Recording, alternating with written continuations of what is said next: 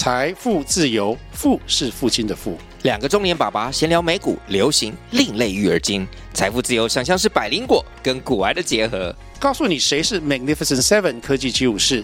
你该买瘦瘦比双巨头吗？从马斯克到泰勒斯，从华尔街到好莱坞，我们都追得上。新的一年听新的 Podcast，让我们一起财富自由，富是父亲的富哦。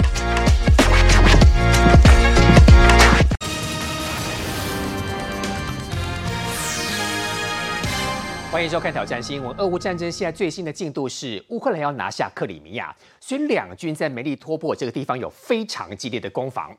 这里拿下来有补给、有交通，不过也传出说，俄罗斯军队要大规模来投降乌克兰，说将近五千人准备跟乌克兰投降。天气越冷，这个俄罗斯的军心是更加涣散的。另外来看到，中国是内忧外患，中国在松绑整个清零政策之后，疫情不断的升温。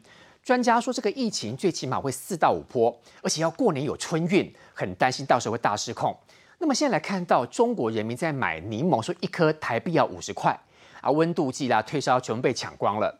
说这个钟南山所研发的清晕防疫一包，说一组要将近快两千块，也都拿出来卖，而且还有仿冒品。网友说真的是大赚不良心无良之财。另外呢，来看到的是中国的外患。印度跟中国边境又打架了，双方拿这个狼牙棒互相打来打去，怎么这么好笑用狼牙棒打架呢？不过这么敏感的时机点，印度宣布了成功试射可以携带核弹头的猎五地对地的洲际弹道飞弹。这几年，印度的持续的跟美国、日本、澳洲来靠拢，用这个方式要诋毁中国在印太地区的野心。今天都带你来看。另外，台湾的司法被搞定了吗？因为这次高红安的案子当中，最新的进度是改列真字案来被告六十万元交保，那李中庭是无保请回。明明高红安人证物证都明确，还有之前也知道说有串证灭证的行为，找了很多次的这个小兔前办公室主任来摸头讨论，还说司法会被摸头。这次为什么雷声大雨点小？真的司法被摸头吗？另外。是不是已经早就有人通知立法院说要来搜索？竟然这个很重要的电脑主机没有在办公室当中，没有这个电脑主机，很多证据是不是因此也没有？另外，高安贪污的事情呢？爆料是新竹市议员五连霸的李根仁，他选书之后，现在看到国民党内部竟然在清算他，说林根仁跟民进党总召柯建明走得很近，还说双方有工程合作，这一切。是不是所谓指控民进党卧底更多的政治算计？各位来宾，右手边跟各位介绍立法委员范云。主持人好，大家好，欢迎国际新专家张国强老师。文瑶好，大家好。新竹市议员李延慧。文瑶哥好，大家好。资深媒体人徐庆煌。文瑶好，大家好。欢迎明玉姐。文瑶好，大家好。希望我们来看到，现在在俄乌战争最新的进度是，俄罗斯其实部署了非常多的军武，没有想到普京这个动作也引发国际的担心，因为他竟然在莫斯科近郊部署 R 二十四雅尔斯弹道飞弹，这个雅尔斯弹道飞弹是可以结合核弹武器的，所以他用用这个用这个方式来警告全世界，千万不要干涉他的内政，或者是用这个方式告诉他，告诉全世界，他准备用核弹。来进行这一次的战争，它其实威吓的意义是比较大的哈，因为这个雅尔斯弹道飞弹它可以结合战略性的核武，所以它其实恐吓的意义比较大。而且另外还有一个消息是什么呢？是俄罗斯有可能在明年一月跟二月的时候呢，会比较发动大规模的进攻的动作，尤其是重新在对于基辅产生威胁。那这个讯息是谁讲的呢？这个讯息是这个乌克兰的这个武装总司令那扎鲁日内他所讲出来的。所以换言之，还有他的外交部长这个。库列巴也是释放出同样的讯息出来，所以看来俄乌之间在明年一月、二月的时候可能会会有一场很大的冲突。但是为什么俄罗斯要做这个恐吓威胁的动作？很简单，他就是不要国际间对于乌克兰的援助的防空武器越来越多。因为现在已经谈到德国的豹二战车到底是不是要援助到乌克兰去？豹二战车要给乌克兰？是德国已经挡了很久，一直不愿意把豹二战车支援乌克兰。这也很厉害的。是豹二战车给乌克兰提供给乌克兰这件事情呢，对于这个德国来讲呢，是由他德国的外长自己来说，这件事情看起来。来很快就不是不是问题了。意思就是所以要给了意思就是有可能要给。所以对于俄罗斯来讲，如果这些武器都让乌克兰拿到的话，这对俄罗斯的威胁很大。特别是俄罗斯到现在为止，面对这个海马斯多管式火箭，其实还没有办法提出反击的方式。对所以到目前为止，我们看到战场上的攻击，对乌克兰来说都是用海马斯多管式火箭当做一个非常非常好的主旋律在带头。所以我们先看一下国际界现在的状况。国际界先至少要先提到两件事情，哪两件事情呢？第一个是这个国防授权法，美国的参议院通过了，众议院、参议院都通过之后，现在只等拜登签名，什么意思呢？其中跟台湾最有关系的两个部分，第一个是要求有一百亿美金是要来让台湾作为这个军武之用的，让台湾可以采购这军事武器。那所以这个部分看起来是得只等拜登签名而已。第二个是邀请台湾参加二零二四年的环太平洋军演，哎，这个很重要，因为我们台湾呢，这个这么多年一直希望能够争取参加环太平洋军演，至少你跟美军比较有协同作战的经验。所以这个法案国防授权法里面也谈到。二零二四邀请台湾参加环太平洋军演，所以这跟都跟台湾有关系。但是在这个时间呢，回来看的是美国其实对于除了台湾之外，当然很重要的另外看的目标就是乌克兰的部分。所以美国另外对乌克兰也会有一批新的援助。但是现在要看俄乌战场上最新的变化是什么。除了我们刚刚前面所谈到俄罗斯的动作之外，乌克兰也准备了很多的动作，尤其是我们曾经提到梅利多波尔这个地方。梅利多波尔为什么重要？各位，这一次对乌克兰来讲最重要的指标是希望可以拿回哪个地方？克里米亚。所以各位可以看一下，这个是乌克兰战争目前的状况。你可以看到哈，图上面呢，蓝色的部分都是乌克兰所收复的区域。所以你可以看到，在这个哈尔科夫跟在赫尔松这一带，这都是乌克兰所收复的部分。红色的部分，这个这一块呢，这个都是目前的俄罗斯的占领区。可是有一个很特别的地方在哪里呢？来，各位有没有看到中间这一块？这一块蓝色的部分，这一块就是有乌克兰的游击部队在这边跟俄罗斯的军队在交战的部分。然后这个地方是哪里呢？这里就是梅利托波尔的地方。所以呢，这个讯息哪里很重要？各位可以从图上面搭配这个看起来，这个是乌克兰的武装部队的总司令扎卢日内。扎卢日内在接受《经济学人》访问的时候，讲了一个非常重要的讯息，他说要想拿回克里米亚。必先解放梅利多波尔。你看到地图下面就克里米亚，是这个地方解放之后，它就打到下面来了嘛？来，你看这个地方就是克里米亚，看地色这一块很清楚的他的意思就是说，如果你要打下克里米亚，你要收复克里米亚的话，你就必须要先解放梅利托波尔这一块。因为梅利托波尔这一块，如果你解放了它的话，你有没有注意到一件事？俄罗斯的运补会有困难，你没有办法从陆路直接运补过去。对所以运输补给到赫尔松南方。各位，赫尔松现在是解放一半而已哦，等于在第聂伯河以北的赫尔松被乌克兰光复回去，但第聂伯河以南的这个赫尔松还没有收回去哦。是所以要收复这一块的南赫尔松以及克里米亚这一块的话，就必须要把梅利托波尔拿回去。所以我们看到一件事情哦，现在对乌军来讲呢，开始做比较多的动作是针对梅利托波尔。那我们在前几天有告诉观众朋友，这个乌军做了一个非常重要的事情是在哪里呢？是在这里有一条 M 十四的公路，你看这个地方是梅利托波尔，然后这里有一条运补的 M 十四公路。本来 M 十四公路呢，对于俄罗斯来讲，我把补给品从这个地方运送到赫尔松就可以了。可是 M 十四公路有一条非常重要的大桥被乌克兰给打断了。那打断之后呢，这个地方你看打一个叉叉，这里被打断之后会发生什么事情？你的运补从 M 十四公路过不去，对不对？从这里过不去，但你是不是要找其他路过去？所以。当他找其他路过去的时候，他发现，哎，北边这边有一条公路是可以运过去的。但是为什么有个但是？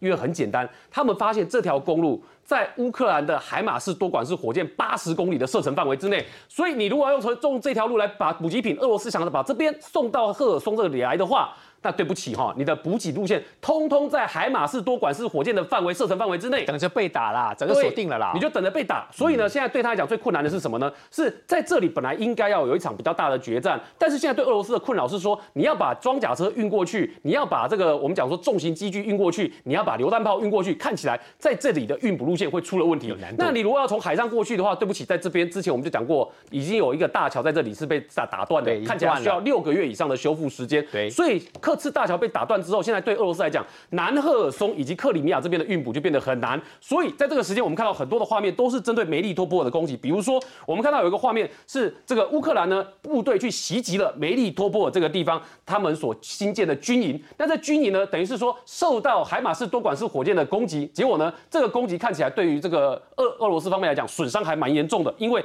梅利托波尔的市长费德罗夫出来告诉大家说，这个由于哦多海马式多管式火箭袭击了这个军营的呢，就导致这个地方有两百名的俄罗斯的部队他是受伤的。那我们现在画面上看到就是那个被打弯的那个大桥。那现在的画面是你看到那个军营受袭击的状况，你可以看受袭击的状况其实是很严重，因为他是用海马斯多管式火箭攻击这个地方，那一下就化了。是，所以在这军营里面哦，其实坦白说，我们是现在也是放相对安全的画面，因为有一段画面不适合播出来给观众看，因为这边阵亡了两百名的俄罗斯的部队。那另外是我们也看到什么呢？也看到除了在梅利托波尔这个地方，乌克兰部队打桥打军营之外，你可以发现哦，对于乌克兰来讲，我要收复梅利托波尔，我也要收复哪里？我也要收复南赫尔松。现在乌克兰呢，他在攻击一个很特别的区域，他在打哪里呢？他是你看啊，蓝色是他收复的部分，对不对？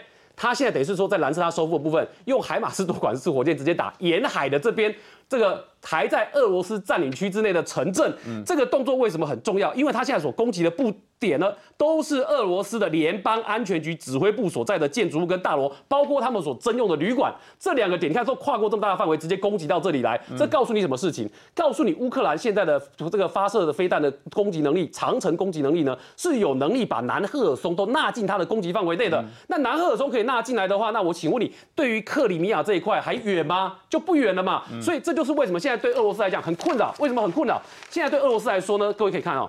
俄罗斯现在开始在红色这条线在新建一条防线，这个防线在干嘛呢？这个地方哦，蓝色是我们刚刚讲北赫尔松，这个是南赫尔松的地方，这里就是克里米亚，克里米亚半岛。所以呢，俄罗斯现在怕他们怕乌克兰人真的收复克里米亚，所以开始在红线的这个区域呢，在新建什么？他在新建龙牙。什么是叫龙牙呢？各位可以看一下，这个就是龙牙，上面这个是碉堡，所以它一车车的碉堡跟龙牙，再到我们刚刚讲的红色线的范围之内，他怕的就是乌克兰哦，你不要真的这个。越打哈得寸进尺，越打越过分。北赫尔松收复完了，收复南赫尔松，南赫尔松收复完了，然后就直接要收复到克里米亚来。客车吗？有办法吗？这个这个其实坦白说哈，他还需要一段时间。挡人而已吧。对，他是这个人，我跟你讲，他真的打起来哦，飞弹要炸的时候，你也没办法挡啊。所以现在对于俄罗斯来讲，现在是很困扰。然后，好然后现在对俄罗斯来说呢，我们也看到什么画面呢？我们也看到就是说，他现在建筑攻势，他不断的在强化。可是现在对俄罗斯来讲呢，除了在乌南这一块很头痛啊，因为梅利多波尔，你看。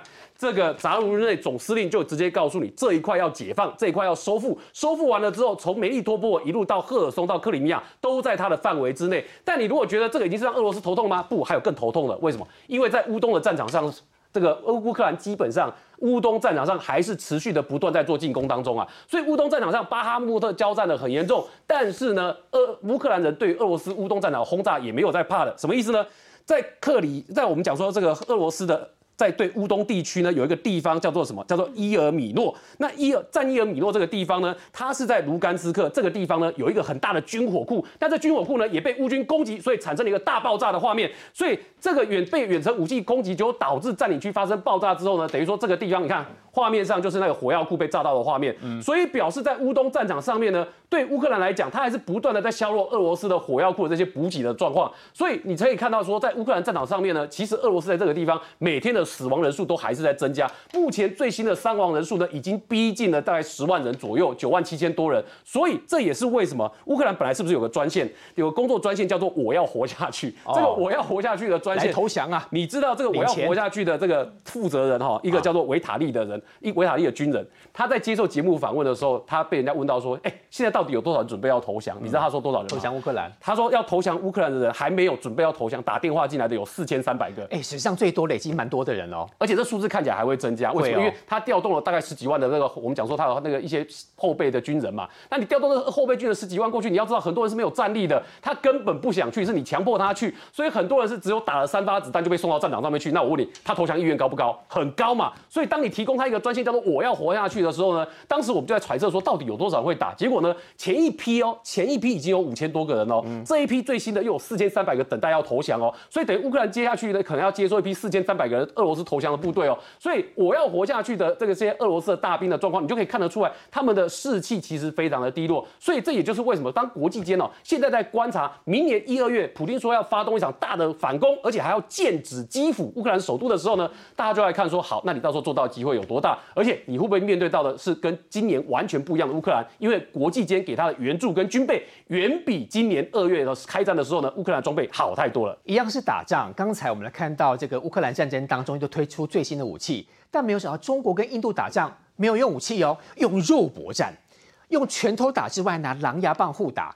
更妙的是，在发生所谓的战争之后，中国跟印度的媒体都报道说，是啦，啊，都有人受伤啦，没有人死亡，目前都已经退回本来所在的地点。请问张老师，其实有关于中国跟印度边界的问题一直都有，他们也常常在打仗，常常在打架。据说这个地方会一直不断持续的用肉体来打，因为这个地方有规定，你不能用任何的武器，有这么瞎的规定啊？哎，是啊，因为一九六二年哦，中国跟印度因为边界问题打了一场战争，结果呢，这场战争是中国打赢了。但是中国打赢了之后，毛泽东那时候就说哈，打赢归打赢哈，我们不要破坏我们跟第三世界朋友，尤其是印度之间的感情哦。所以呢，印度投降哈，或者是受伤被俘虏的啊士兵哈，全部中国呢把他们好这个全部送回，然后呢，连那些俘虏的印度的武器啊，全部都帮他们插好这个。整理好哈，全部送还印度，根本在演戏。那比有点在演戏的味道，表示中国是非常慷慨大度哈，不会跟印度计较这些东西的。如果真的大度，就不要这样欺负别人嘛。哎，如果是这样对待台湾啊，当然战争总是不好的，但是他对印度哈有不得不顾忌的因素，因为有西藏，好，所以呢，印度公然的庇护西藏流亡政府。哦，这个中国向来也是哦，只有外交抗议啊，不敢拿他们怎么样。嗯，那这个中印边界呢，有一个名词叫做实际控制线，就是说呢，啊，双方都说这个地方是啊，这个他中国的啊，中国说这个地方是中国的，印度说这个地方印度的哦，啊，所以国界线很难划定啊。几经谈判呢，用所谓的实际控制线好来替代所谓的国境。那一九九六年呢，双方签订了一个协议，就是呢，在这个各段的实际控制控制线哈。好，各自往各自领土延伸两公里之内，哈，不可以开枪，好，不可以操作爆裂物、手榴弹、地雷，这都不可以。嗯，然后呢，也不可以用枪打猎，啊，就是避免擦枪走火。嗯，然后如果有必要，哈，要拿枪的话，哈，枪要放在收纳袋里面，要给对方看到你的枪，哎，放在收纳袋里面，就像背那乐器一样。枪可以背着，可是不能拿出来打。嘿，不能拿出来打，这就是防止擦枪走火。那到底是谁欺负谁啊？就不要配合他就好了，干嘛打这种演戏的仗？双方的共同协议了，因为双方其实也不想打仗，好，但是呢，也都各自要对国内有所交代，好，因此呢，双方在那边的部队啊，都是空手部队，啊，就就是这个呃，拿这个武棍棒或者是中国为了证明那一区是他的领土，就一定要演出这样的戏码，告诉全世界说那个是我的，是这个就是中国这个演这戏嘛，为什么呢？因为那个地方实际是印度占优势。好，双方争议的地方哦，有一个地方比台湾大好几倍啊，这个叫做藏南地区。是印度占优势，中国又欺负人。对中国说这叫做藏南地区是中国的，但是呢，实际上是印度哦，把那个地方划为叫做阿阿鲁纳恰特尔邦。好，就印度把它划成一个邦，还移民了一百多万人。嗯，中国拿他没办法，所以实际上是印度在那个区域是比较占优势的。那中国当然呢，啊，为了国内民族主义啊，也不能够轻易的退缩。好，但是呢，实际上发生战争啊，对这个双方都不利。所以在你这个有这个协议，就是啊，各自拿这个哦棍棒或者是空手，而不用枪，更不能用炮啊，这个来维持这个边界的和平。所以那个地方都是中国人去打嘛，会不会只是我们边疆民族在那边打来打去？哦，这一点哦，其实双方哦，哦，虽然说不是正式的部署这个有很多武器的军队，但是有武武器哦，都在后方，好，所以前方大家都是空手的，后面的飞机大炮都在后面，啊，这个真对这次呢，这个印度方面说中国的无人机哈出现了，啊，印度呢就出动战斗机好来拦截，也是演戏，好，当然这个可以说也是演戏，因为还是有前面那个规定。啊，但是呢，双方各自还是在那边哈秀肌肉，啊，这个展示这个各优势的武器，好，所以印度呢，啊试射成功了他们最新的这个叫做啊烈火五型的这个洲际飞弹，嗯，好，可以打击五千公里的目标，啊，用在这个边界当然不需要射程这么长的武器嘛，对，都是在威胁中国的内陆，好，那中国当然不用讲，中国早就有许多飞弹哈，啊，要打到印度也不是难事，但是呢都不会轻易使用，还是维持啊这个边界的这个棍棒攻势啊。好，因此呢，这个棍办公室哈，印度啊，啊，他为了这个啊这种特殊的军事形式，我们看到这里有一张图片，啊，这里有一张图片，啊，这个图片是什么呢？这个图片哦，是一个印度一个特殊的部队，好，叫做印藏边境警察部队，好，警察特别针对这种戏码对成立的军队，特别针对这个戏码成立的军队，它的特色就是哈，它专门招募藏人。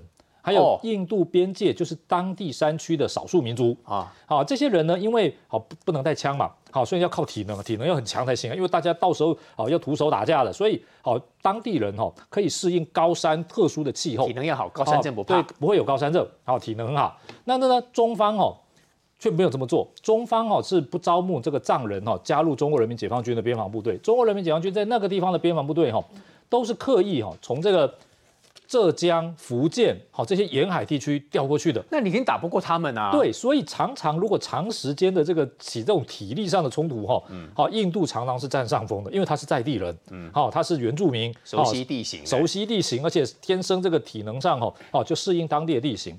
那中国为什么不招募藏人或者是这个边疆少数民族哈学习印度呢？因为中国方面有政治考量，好担心呐，好招募藏人哦，万一投硬怎么办？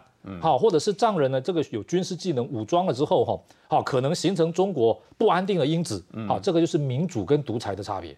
啊，因为印度呢，虽然这个有些地区呢生活水准还不如中国，可是它是民主体制，好、所以招募的这个少数民族，好、这个像刚才提到的这个印藏边境警察部队，哈、好、对印度的向心力跟忠诚度很高，因为他在印度好、控制的地区哈、享有投票权，享有自由，好、不会起来反对印度，好、但是呢，在中国这边呢，你如果招募藏人呢，啊、这个说不定呢，中国方面啊、就有心病了，哇，这个万一啊、这个在西藏这边啊、将来形成这种。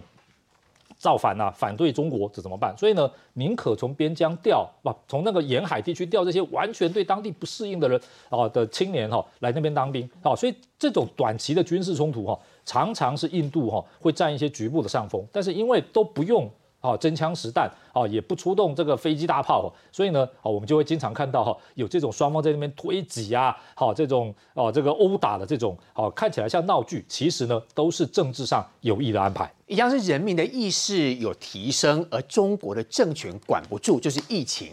我们知道说，其实前阵子的白纸革命导致整个中国政府退缩，愿意松绑所谓的清零政策。不过一松绑之后，这个疫情整个大爆发，这包括一颗柠檬要将近台币五十块，而且呢，包括普拿藤啦，这么温度计都买不到，甚至传出说很多人都干脆就不出门了，因为他们对彼此之间完全没有互信，想说不要出门，哪怕也许只是感冒，都不希望中标。再加上现在市面上面的假药也越来越多。对，因为在中国的状况就是哦，他之前把这个疫情一直讲得很恐怖，他也没有做好准备，什么都没有做好准备呢？你去注意一件事情哦，中国在做 PCR 核酸检测这件事情是花了非常多的钱，花到他的财地方财政都快受不了了。可是你有没有注意到一件事情？中国的疫苗没有打足够，所以在中国你可以看到七十岁以上的人呢，有打第三剂疫苗的覆盖率只有十几趴而已，非常的低。然后另外一个是中国对于药物的准备，因为它不要进口的药物，所以要中国自己国产的药物来做处理。你看。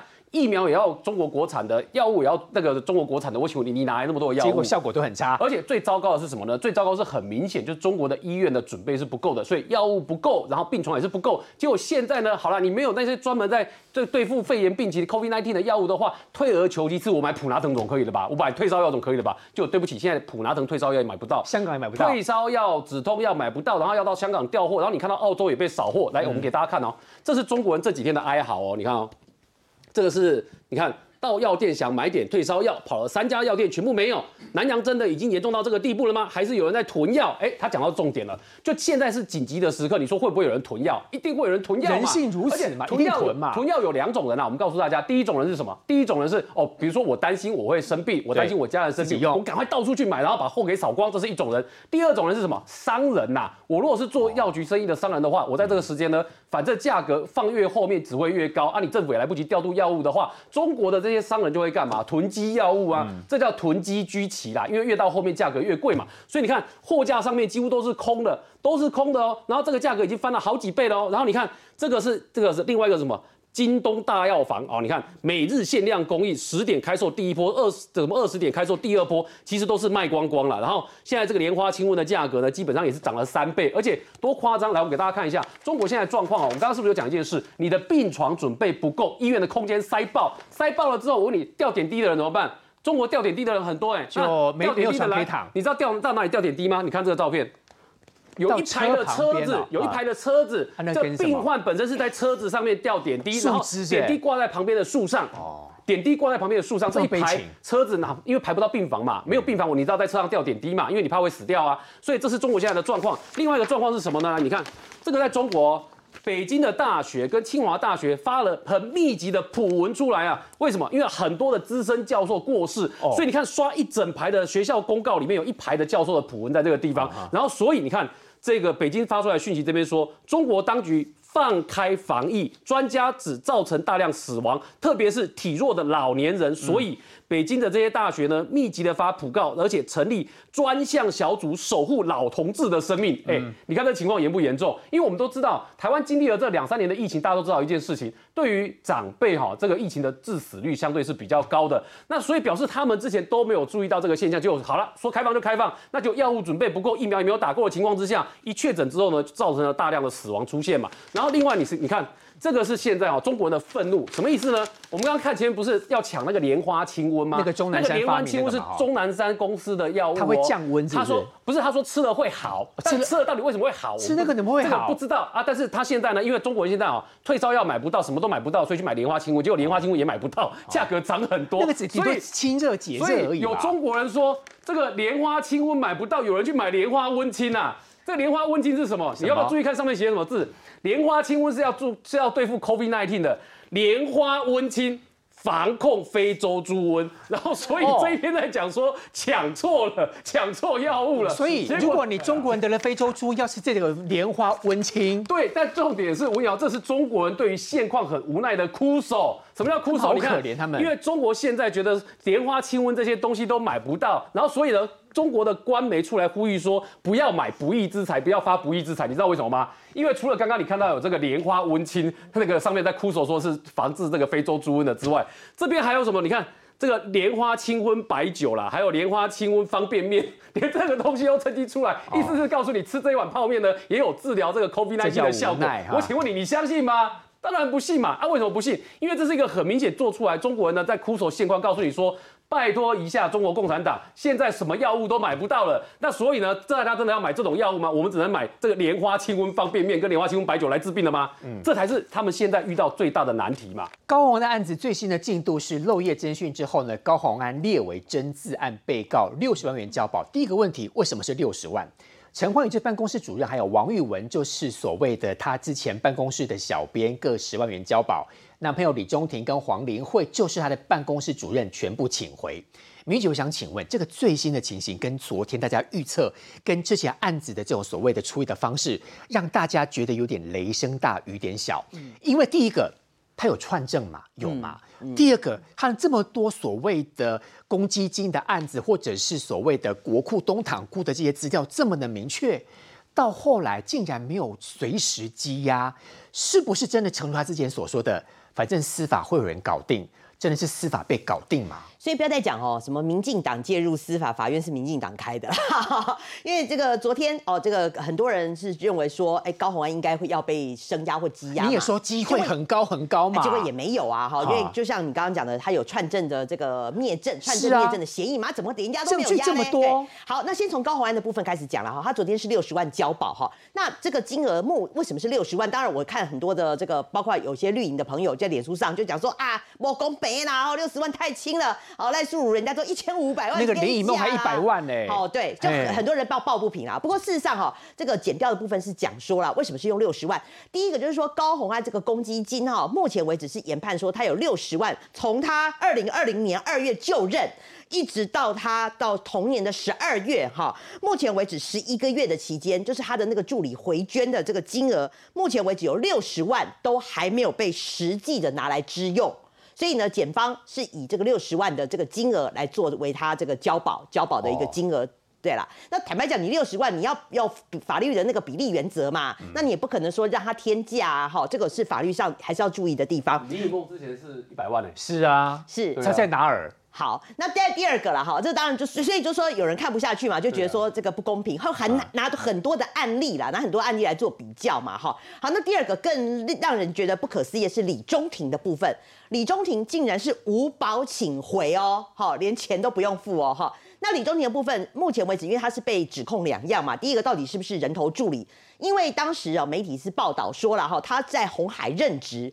而且呢，他呃在立法院哈又没有鉴保查无这个劳健保的记录嘛，所以大家都怀疑说你到底是不是人头助理嘛哈。不过这个检方就讯问完之后是认为说，因为李中庭他有拿出很多的工作证据出来啊哈，就证明说哎人家是真的有在认真工作哦，所以这部分的这个犯罪嫌疑比较没有那么大。那第二个是讲到公积金的部分哈，公积金的部分，那大概检方也认为说这公积金部分跟李中庭虽然他有有提领啦，有提领，比如说帮他买早餐呢、做装潢什么的，但是这个部分可能跟他的这个关系比较没那么大，所以虽然他被列为共犯，好，但是事实上这些事情的话，就让他是无保请回了哈。那第三个大家比较意外是说，他的这个呃呃办公室主任陈焕宇是现任的哦，陈焕宇跟他跟最久的陈焕宇，另外好大家知比较熟知的龚卫文哈，就是那个王玉文，两位都是十万块交保，为什么是十万？对，那跟这两个人有什么关系？第一个不要忘记这个陈焕宇哦，他其实我觉得他蛮衰的哈。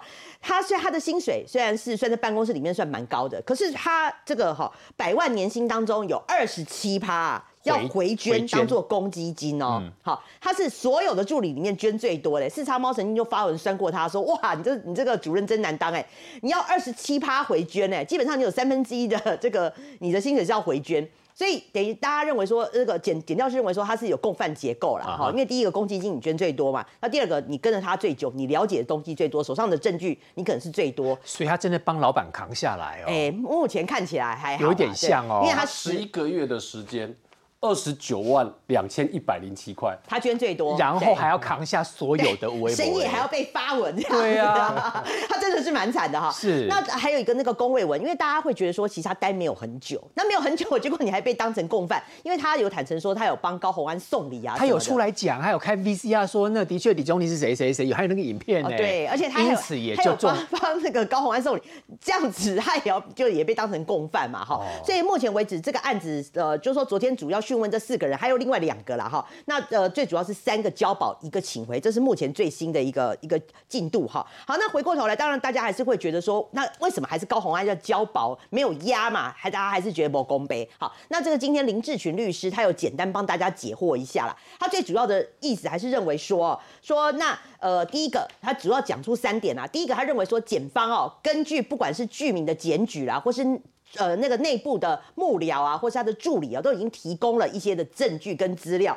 那这些资料其实坦白讲，金流不难查哈。再加上说你要灭证没那么简单，所以第一这是第一个原因。第二个原因呢，他们认为说，你包括高红安这些前助理或现任助理加起来有夯不啷当十几个人，十几个人你要说一口气要来这个串证啊，好，比如说让陈焕宇，如果他一肩扛的话，其实也没那么简单啊，因为你会涉及伪证哦。如果只有你一个人一肩扛的话，其他的助理目前为止都了解说，其他的助理都异口同声都讲说，这个公积金是高红安在背后指使的，是，所以就算你要一个人扛也没那么容易，串证没那么容易啦，对，串证没那么容易。最后啦，就是说如果哈这个检方要提起声押的话，那变成就是说对方的律师可以开始阅卷了，也就是说你把你手上的底牌全部都给对方看光光，那如果万一到时候法官又打你的脸，就说啊那我要交保的话。却得不偿失，变成你赔了夫人又折兵。哦，法官打你的脸，然后你又把对方的底牌先给对方看。我懂了，你的意思是说，反正相关的资料我都有了，我这次不用那么大动作。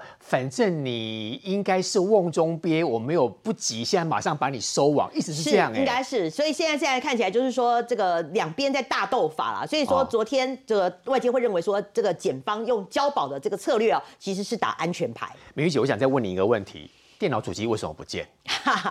电脑主机这是一个重点，为什么会不见？高红安的私人桌的主机，哎，对，为什么突然之间不见？哎，他没有不见呢，他是被那个维修啊，拿去那为什么要赶快去维修？为什么？哎，这个这个是非常，我我也是觉得重点在这里嘛，哈，因为重点是说他那个私人主机啊，他的密码就有三个人知道，对，不是你不是我啦，就是高红安啦，哈，那还有这个小兔小兔王慧文，跟他现在一个最贴心的一个助理叫做黄玲慧，而且就我知道，四三猫之前就讲啊，所有的资料从电脑主机抠出来的，对，那个电脑主机里面是真正最原始的资料，虽然可能剪掉已经有备份了，对，可是为什么当初去查电脑竟然没有在办公室里面？因为刚好就拿去厂商那边维修啊、有那么刚好的事吗个维修完之后是下礼拜一要送到新竹市政府，是给高宏安用。有那么？刚好的事吗？是不是早就有人通风报信，他准备要来搜索？我认为，我认为是啊，而且这你认为是吗而？且而且这个有点危险，你知道为什么？因为是私人主机，照理说哦，就是说你一般的像像像这种立委这，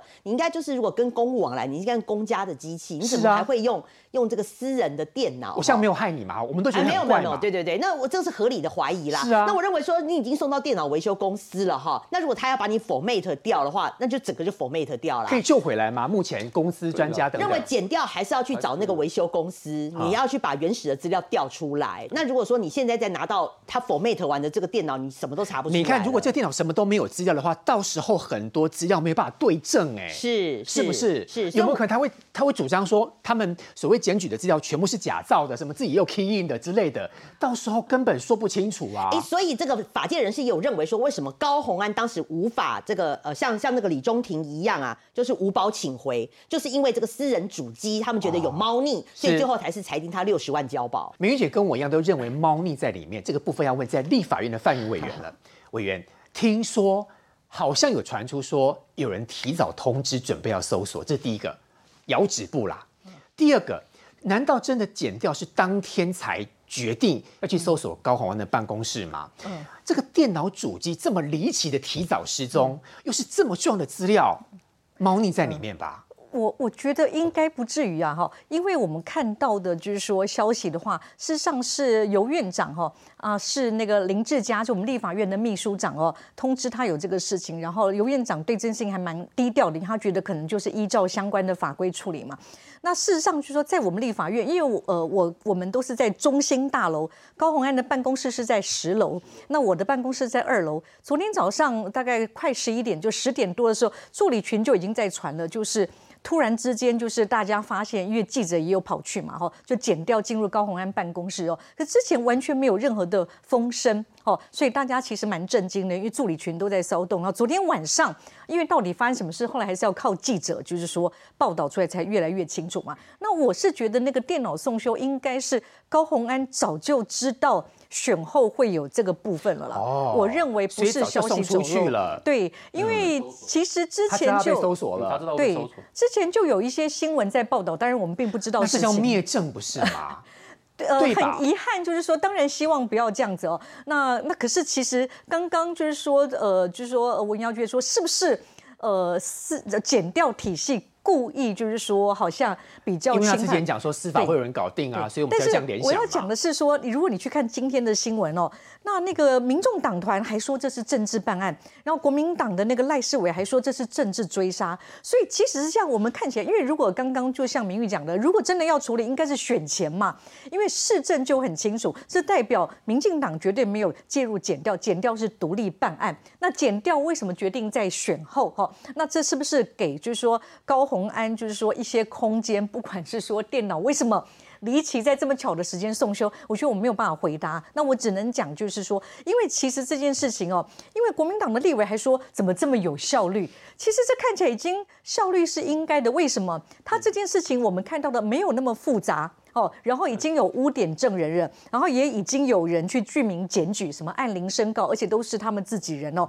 而且我们要提醒国民党的，你现在说政治办案，哎，最早质疑高虹安这个事情爆料的，大家不要忘记是国民党的那位市长候选人嘛，哦是他，然后后来才缩回去了哦。所以媒体是之后再追的，而且从我们在媒体上看到的，加上那个污点证人，加上去按铃申告去检举的，你减掉如果选后没有处理，我们才觉得太没效率了吧？所以我的看法就是四个字啊，就是无枉无纵哦，就是说证据明确的话就是要处理，那如果冤枉的话，那就说清楚。不过现在看起来这个市政是蛮清楚的，只是说会判多多轻多重啊。那今天我们民进党的许志杰立委说，他要他他劝高红安哦，赶快认罪哦。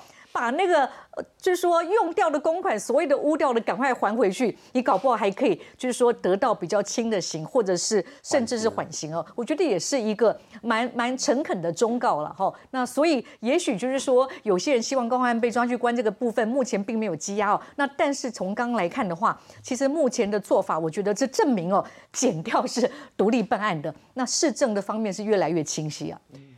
其请教秦王兄，那意思就是说，这个案子会跟目前在进行当中的林子庙现场的案子会有点雷同，等于说它会一直不断的办下去。如果按照这个速度来看的话，等到明年年中才会比较有一个明明确的轮廓出来，是这样吗？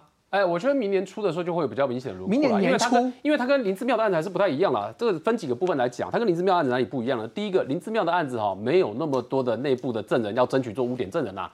就林之妙的案子，你其实之前看到就是那一个处长而已啊，就吴朝琴嘛。但是吴朝琴后来又改改了他的口，又改了他的口供啊，所以你会看到就两个案子最大的不一样是在于说，这个高洪安的案子里面这一些哦里面的前助理们。相关给的市政、物证都给的特别的多，速度会特快对，所以他跟林志妙案子差很多。林志妙案子是剪掉，你有没有看到？剪掉那时候去侦办林志妙案子的剧情，简直跟在演连续剧一样，哎，是要从罗东，然后再跑到我们罗东，跑到什么其他的地方，那跑来跑去，跑来跑去，然后还要载着那个行李箱，这个剪掉是这样一路跟一路跟一路跟。可是你看到在这个我们看这个高环的案子里面，剪掉没有像那个时候林之妙案子这么累啊他，的电脑不见得而且猫腻在里面嘛而且当时当时林之妙的案子还要拂晓初级哎，而且林之妙那时候是现任的县长，所以检调对他还特别的小心哦。可以，所以你会看到两个案子其实有很本质的不一样。然后第二个要特别谈的是，除了刚刚我们说有这么多的助理哈，就是给了这么多的市政、物证还有人证之外，这个案子还有一个差别是什么？你知道吗？是他还有录音档。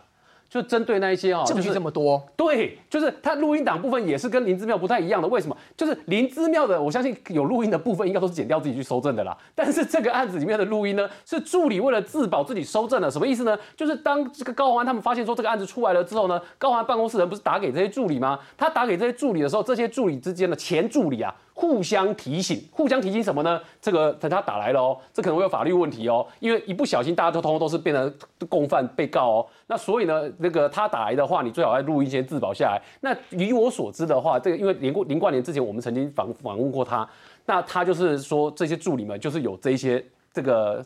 高鸿安方面关切电话的录音的档案，那更包包括之前像我们知道他那个办公室的这个性平事件，他也有录音的档案，所以这录音档案之多，这个也是林之妙事件你看不到的，所以两个案件还是不太一样。那第三个，这也是最重要的，这些助理呢，跟我们看林之妙事件那个吴朝琴的那个状况不太一样。吴朝琴的状况是很快啊，他自己他自己过一段时间之后，他自己有改他自己的口供，可是在这个我们讲高鸿安的事件里面，这些助理呢。基本上要作证，跟要争取转做污点证人的心态是非常强所以烈这个结论会。很快。所以我的意思就是说，会不会很快还是要看法院。但我的意思是说，这些东西都不需要减掉花像林之妙这么多的时间去搜索、去追踪，然后去跟监，然后把这些东西都齐全。这些东西其实是助理都齐全。减掉现在做的事情是个干嘛？这个两个字叫做比对。这个电脑没得比对比对怎么办？这个电脑我觉得还是有机会找到啦，就现在还没有找到，但是我觉得还是有机会找得到啦。因为什么？因为因为你只要找到方向，因为现在听说那家公司有人透露的消息。对对，这是有人给的消息，就是你只要知道那家设备、那家电脑电脑设备公司是哪一家，因为听说现在主机在他的总公司。那如果主机是在他电脑设备的总公司的话，剪掉应该也会得到这个消息啦。所以剪掉得到这个消息，而且现在新闻又出来了，你如果是在电脑设备总公司，现在敢随便把这主机就通通通把它否备的掉吗？所以所以那个电脑主机是有人爆料说主机在我这里，否则你没有收拾是完全不知道的，有人爆料说主机在哪里？对那个是有人爆料，而且是有故意爆料的。而且是有人爆料跟有台的新闻去做联系，说这个主机要被处理掉了，请你们把新就是让它被大家知道。哦哦，所以新闻一出来，大家知道了之后，那家公司大家很快就会被被真被找到嘛。所以我才说这个电脑主机，我觉得不会不会应该不会就这样子从此人间蒸发了。请教颜慧议员，所以整个案子当中，刚才来宾所说的就是检察官其实打了一个安全牌。嗯，他觉得反正我今天问啊，反正资料都有了，就慢慢一步一步来处理，也很担心说如果动作这么快的话，到时候有什么样的一个改变，对于司法也好，对于当选人高虹来讲也不是很好。不过就我们知道整个案子研发到您在地的新竹，包括国民党里面的内讧也好啊，还有林根人最近真的是也蛮辛苦的。据说因为整件事情延续到现在，他也没选上，现在他被归类成为民进党的侧翼。嗯，说他到那等于说他反倒是帮助民进党，然后还说他跟民进党关系非常好，真的假的、是这个谣言应该我不知道是不是谣言啦，应该是说这样子的说法，要说谣言可能不太精确，这样子的说法在选前就有了。然后林根人好像我看媒体的报道，对他非常的，他听到之后好像是对他，他觉得他视为个人从政生涯以来最大的侮辱。那我想啊，林根仁议员他应该是这一次九合一大选所有县市长候选人里面最大的苦主啦，啊因为不但选举的结果被弃，哎，然后呢还被人家说成还被重伤，，对，还被人家说成他是卧底的，然后跟民进党合作，要来去这个呃打击高虹安。然后今天我看到出来声援，从昨天到今天声援高虹安的。蓝营的立委啊，包括赖世宝啊，包括这个，还有现在在选举的王宏威啊、徐小新啊，还有郑正乾等人，哎，都已经霎时间搞不清楚高鸿安到底是哪一个党的了。反而是台湾民众党的党主席柯文哲到目前为止默不作声，然后台湾民众党的党团总召到到现在说尊重司法，要跟高虹安有所切割。所以我们看到这件事啊，其实高虹安他作为一个新竹市长的候选人，到现在是即将就职的新竹市长也好，过去这段时间呢、在新竹市风风雨雨，造成非常大的风波。对我们来讲啊，其实这场官司，呃，这目前为止减掉了调查，我们真的是抱着这个哀惊勿喜的心情。因为我们尊重司法的呃这个一切的调查，然后也希望勿枉勿纵。但是呢，每一次我觉得减掉所有的动作，不管是有还是没有，都会被有心人士拿来操作。在选前如果没有调来问，他也会说哦，这就是有阴谋啊。然后如果调来问，那一定就是呃民进党国家机器操纵。那现在选后了，又说是政治追杀，不管什么时机，其实都有话可以讲。